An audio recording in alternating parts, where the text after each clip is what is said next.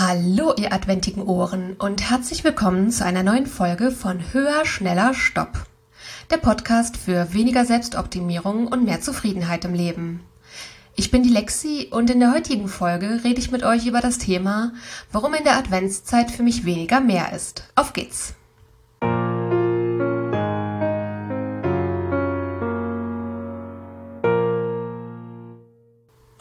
Ja, hallo nochmal und herzlich willkommen zur zweiten Adventsfolge. Ich freue mich auch heute wieder sehr, dass ihr dabei seid. Das wird so eine Art Update-Folge zur Geschenkefolge vom letzten Jahr. Da hatte ich ja hauptsächlich darüber gesprochen, was Selbstoptimierung und Geld ausgeben für Geschenke in der Adventszeit angeht. Und dieses Jahr würde ich deswegen den Fokus beim Schenken auf etwas anderes legen. Und zwar so auf diesen Punkt weniger ist mehr, habe ich es mal betitelt. Weil ich nämlich auch finde, dass Selbstoptimierung beim Schenken gerade in der Adventszeit sich sehr viel darin zeigt, zeigt, dass man auch beim Schenken so das Gefühl hat, höher, schneller, weiter.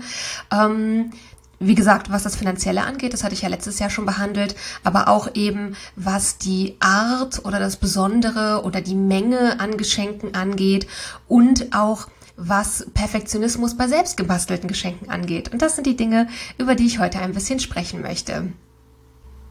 Ja, das Thema Geschenke ist irgendwie doch sehr ambivalent. Auf der einen Seite finde ich Schenken wundervoll und beziehungsfördernd und etwas, auf das ich gar keinesfalls verzichten möchte. Und auf der anderen Seite ist es beim Schenken aber so, zumindest geht es mir so und vielleicht euch auch, dass man irgendwie, wenn ich von anderen Dinge geschenkt bekomme, dann bin ich eigentlich immer hauptsächlich erfreut darüber eben, dass der andere mich genug mag, um äh, mir ein Geschenk zu machen. Und wenn ich aber andere beschenke, dann merke ich oft bei mir diesen Leistungsanspruch. Sei es zum Beispiel, ich merke bei mir auch, wenn es nur um so kleine Geschenke geht, immer diesen höher, schneller, weiter Anspruch dabei. Ich weiß nicht, ob ihr zum Beispiel im Freundeskreis oder auf der Arbeit, ob ihr wichtelt in der Vorweihnachtszeit, das ist ja was, was ziemlich verbreitet ist. Und oft wird da ja ein Betrag festgelegt, oft ist das sowas um die 10 Euro, dass es halt wirklich nur eine Kleinigkeit sein soll. Und auch da habe ich jahrelang immer so diesen Anspruch gemerkt, dass es dann für so wenig Geld aber was richtig Besonderes sein muss, wo ich heute denke, ach, man kann demjenigen doch einfach auch nur für, ich weiß nicht, ähm, wenn man den Kollegen mehrmals die Woche morgens mit einem bestimmten Coffee-to-go-Becher über den Gang spazieren geht, dann tut's doch auch einfach einen Geschenkgutschein für diese Bäckereikette oder so kleine Geschenke wie, ich weiß nicht, Kuschelsocken und ein, und ein Tee. Und das müssen dann auch nicht irgendwie ähm, die, die super speziellen Bio-Special Edition Tees sein, sondern ganz normale Sachen tun es dann eben auch. Und auch da merke ich eben diesen Anspruch, den man an sich selber hat, dass man irgendwie meint, wenn man was schenkt, dass es immer was ganz besonders Tolles und Spezielles sein muss. Und das geht natürlich Open End. Also bei kleinen Wichtelgeschenken bis hin zu den ausgewachsenen Weihnachtsgeschenken immer dieser Anspruch, dass es irgendwie was Besonderes und Außergewöhnliches sein muss. Und ja, natürlich ist es schön, wenn man eine besondere Idee für jemanden hat, den man beschenkt. Und ich merke, dass mir das lange Jahre einfach wahnsinnig viel Druck in der Vorweihnachtszeit gemacht hat.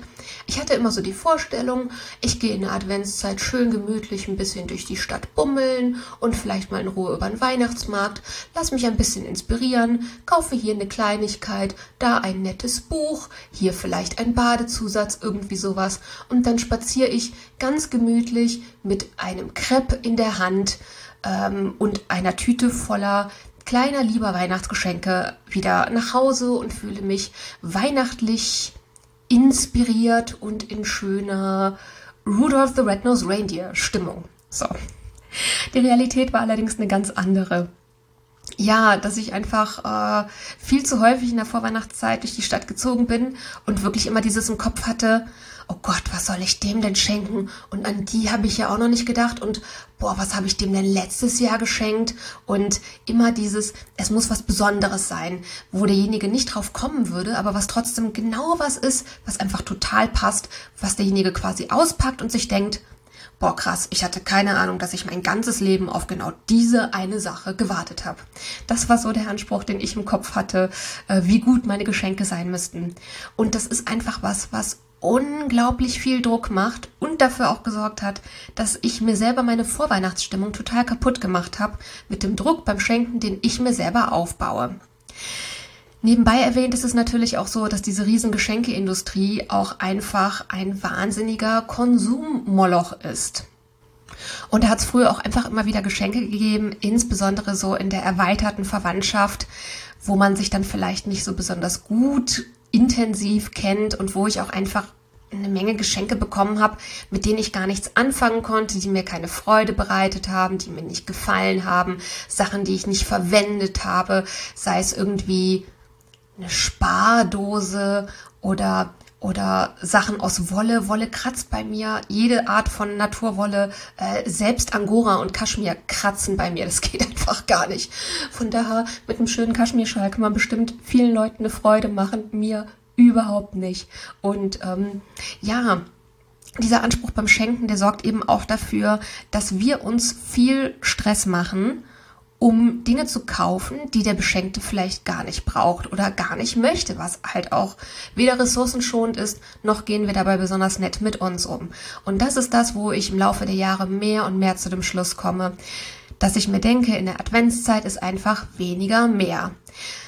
Ich bin deswegen in den letzten Jahren mehr und mehr dazu übergegangen, dass ich zu Weihnachten vorrangig selbstgemachte Geschenke verschenke. Ich habe teilweise auch schon ähm, Spenden verschenkt, also von Leuten, bei denen ich wusste zum Beispiel, das ist jemand, der sehr umweltbewusst ist, habe ich in dessen Namen ein, ein bestimmtes Projekt mir ausgesucht und in dessen Namen geschenkt, äh, gespendet und dafür hat derjenige dann so eine, so eine Geschenke-Spendeurkunde, sag ich mal, bekommen.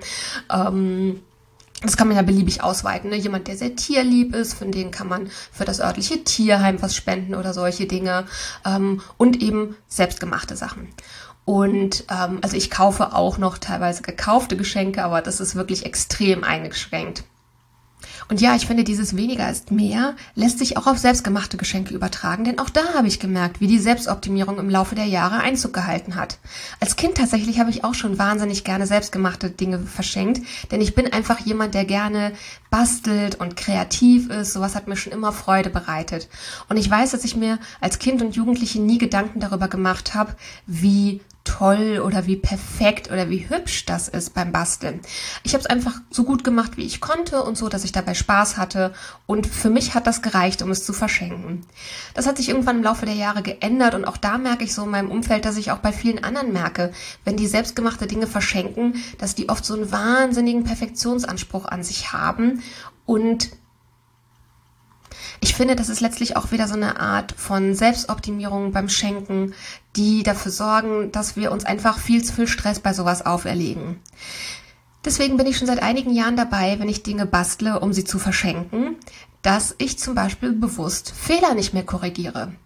Dass ich zum Beispiel, wenn ich, ähm, ich häkel zum Beispiel gerne so kleine Figürchen, so Amigurumis, falls euch das was sagt, um die zu verschenken. Und ja, manchmal bei der Anleitung ist man ja nicht so aufmerksam oder so. Wenn ich mich da zum Beispiel verhäkel, habe ich das früher immer aufgemacht und von vorne angefangen. Ähm, oder auch wenn ich was gemacht habe nach Anleitung, aber es sah nicht so aus wie auf dem Bild, dann habe ich es wieder aufgemacht und es nochmal versucht. Und das mache ich inzwischen einfach nicht mehr. Ich sage, wenn ich was selbstgemachtes verschenke, dann hat das Charakter. Und es gibt so diesen Satz, der der, wie ich finde, von außen viel Selbstoptimierung in uns reinbringt beim Verschenken von selbstgemachten Dingen. Und das ist so, es gibt ja so dieses, ja, wie soll ich sagen, das wird ja so wie so eine Art lustiges Sketch-Meme durch die Gegend getragen. Ähm, oh, das sieht ja aus wie selbstgemacht. Oh, dem kann man aber auch ansehen, dass man das selbst gemacht hat. Das bringt nämlich irgendwie diesen Anspruch da rein, wenn man etwas Selbstgemachtes verschenkt, dann muss das so toll aussehen, dass man auch meinen könnte, derjenige hätte das gekauft. Und das finde ich inzwischen eben nicht mehr. Deswegen, wie gesagt, verschenke ich inzwischen auch Dinge, die Fehler drin haben, dass ich bei einem Strickschal zum Beispiel, wenn ich irgendwo mal ähm, mit den Maschen verzählt habe und in einer Reihe irgendwie das Muster nicht so ganz passt oder sowas, dann bleibt es halt so. Und dann denke ich mir auch bewusst, und das ist für mich der Ansatz, den ich inzwischen dabei wähle. Ich denke mir nämlich, zum einen schenke ich demjenigen damit ich glaube, unsere Beziehung ist gut und tragfähig genug, dass ich dir etwas schenken kann, was nicht perfekt ist und du dich trotzdem darüber freust und ich mich traue, diese Unperfektheit von mir mit dir zu teilen, weil ich glaube, unsere Beziehung ist so gut, dass ich diese unperfekte Seite von mir mit dir teilen kann. Das ist das eine, was ich jemandem schenke, wenn ich ein nicht perfektes, selbstgemachtes Geschenk verschenke. Und das andere, was ich demjenigen damit schenke, ist die Botschaft zu sagen, Es ist in Ordnung, nicht perfekt zu sein. Es ist in Ordnung, etwas zu basteln, was nicht perfekt ist und das trotzdem jemandem mit Freude zu verschenken. Das ist in Ordnung. Ein Geschenk muss nicht gut genug sein, um verschenkt werden zu dürfen. Was zählt ist, ich habe meine Zeit und meine Kreativität und meine Freude da reingepackt. Das sind die Dinge, die ich verschenke mit diesem selbstgemachten Geschenk. Und diese Botschaft möchte ich doch viel lieber weitergeben, als dass derjenige das auspackt und sich denkt, boah krass, es sieht ja aus wie selbst, wie, es sieht ja aus wie gekauft und gar nicht wie selbst gemacht. Das macht nämlich im Gegenteil auch den Druck, die Erwartung, wenn diese Person mir wiederum was selbstgemachtes schenken möchte, dass diese, die andere Person dann auch glaubt, es müsste so perfekt sein. Und ja, das ist eben so ein Gedanke, den ich versuche zu kultivieren, mir zu sagen, ich finde es viel schöner, wenn ich jemandem die Botschaft schenke, es ist in Ordnung, nicht perfekt zu sein. Gerade in der Welt, in der wir leben, gerade in dieser Leistungsgesellschaft, die nur höher, schneller, weiter zu belohnen scheint, finde ich es so wichtig, mit einem Geschenk die Botschaft mitzugeben. Es ist in Ordnung, nicht perfekt zu sein. So wie dieses Geschenk ist, ist es genau richtig in all seinen unperfekten Krumm- und Schiefheiten und mit dem Charakter, den es dadurch eben bekommt. Und während ich euch das erzähle, merke ich, ich möchte mit dieser Folge vor allen Dingen die Botschaft verbreiten, dass es in Ordnung ist, euch beim Schenken von diesen gesellschaftlichen Vorgaben zu lösen, wie toll ein Geschenk angeblich sein muss. Und in euch reinzuhören und herauszufinden, wie möchte ich eigentlich schenken im Sinne von, welche Botschaft möchte ich damit verbreiten? Denn, und darüber hatte ich letztes Jahr schon in der Folge, wo es um Geld und Schenken ging, gesprochen, Schenken hat halt in erster Linie eine wichtige soziale Komponente und dient der Beziehungspflege. Und da finde ich persönlich inzwischen viel wichtiger, mich zu fragen, welche Botschaft möchte ich mit diesem Geschenk senden, als, ja, irgendwie dieser höher, schneller, weiter Schenkenorm mich da einzureihen. Und da möchte ich eben heute auch ein bisschen Werbung machen, euch dazu ähm, zu ermutigen, zu überlegen, welche Werte sind mir wichtig an mir und in meinen Beziehungen und was davon möchte ich zum Ausdruck bringen mit Geschenken. Und da kann es zum Beispiel auch sein, dass ihr zu dem Schluss kommt, ich möchte überhaupt keine Geschenke machen oder ich möchte ganz andere Geschenke machen. Und da eben auch zu überlegen, oder auch den Mut zu haben, Dinge anzusprechen, mit Traditionen manchmal zu brechen. Ich weiß, dass das im ersten Jahr oft sehr schwer ist. Und wenn man sich erstmal dran gewöhnt hat, dann fangen irgendwann auch die anderen an, Dinge daran zu schätzen. Ich kenne inzwischen zum Beispiel eine ganze Menge Familien in meinem Freundes- und Bekanntenkreis, wo nicht mehr jeder jeden beschenkt, sondern wo quasi innerhalb der Familie gewichtelt wird und jeder halt nur ein Geschenk bekommt innerhalb der Familie.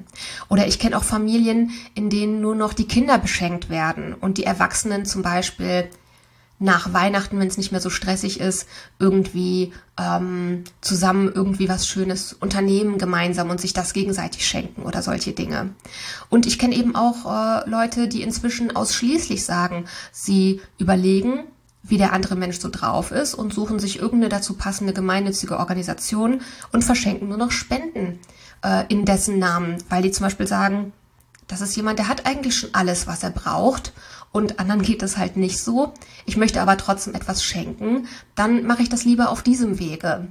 Genauso umgekehrt ist es aber auch völlig legitim, wenn ihr wisst, zum Beispiel, wenn da im Bekanntenkreis irgendwie gerade der Neffe ist, der jetzt gerade angefangen hat zu studieren und der wahrscheinlich viel Geld für Fachbücher und solche Dinge ausgeben muss, da, da, wenn man die Mittel dazu hat, demjenigen irgendwie ein paar Gutscheine zu schenken für solche Sachen, auch das ist vollkommen legitim, ähm, weil das ja auch so eine Art ist damit zum Beispiel auszudrücken, ähm, ich sehe, in welcher Situation du gerade steckst und möchte dich da ein bisschen unterstützen. Das ist eben wieder genau das. Ich überlege inzwischen, welche Botschaft möchte ich mit einem Geschenk machen. Und das ist für mich das Wichtigste beim Schenken. In diesem Sinne meine ich, weniger ist mehr. Es kommt auf die Botschaft beim Schenken an. Den Rest, finde ich, brauchen wir eigentlich beim Schenken überhaupt nicht. So, ich bin so langsam am Ende angelangt von dem, was ich sagen wollte. Ich freue mich auch wiederum über diese Folge sehr, sehr, sehr von euch, über Fragen, Feedback, Anregungen oder weitere Themenwünsche. Sehr, sehr gerne Kontaktmöglichkeiten findet ihr in den Show Notes. Ihr findet mich jetzt auch auf Instagram, äh, höher, schneller, stopp, unterstrich Podcast, auch das in den Show Notes verlinkt. Und ich freue mich wahnsinnig über Feedback. Natürlich freue ich mich auch weiterhin wie ein Schneekönig, wenn ihr den Podcast abonniert oder liked oder teilt oder whatever. Wie immer habe ich jetzt zum Schluss noch ein Zitat, um euch mit einer hoffentlich passenden Intention in diese Woche zu entlassen. Und das Zitat zum Ende der heutigen Folge, das lautet, was nicht glücklich macht, kann weg. In diesem Sinne, passt gut auf, was ihr euch in euren Kopf packen lasst. Bis nächste Woche und take care. Eure Lexi.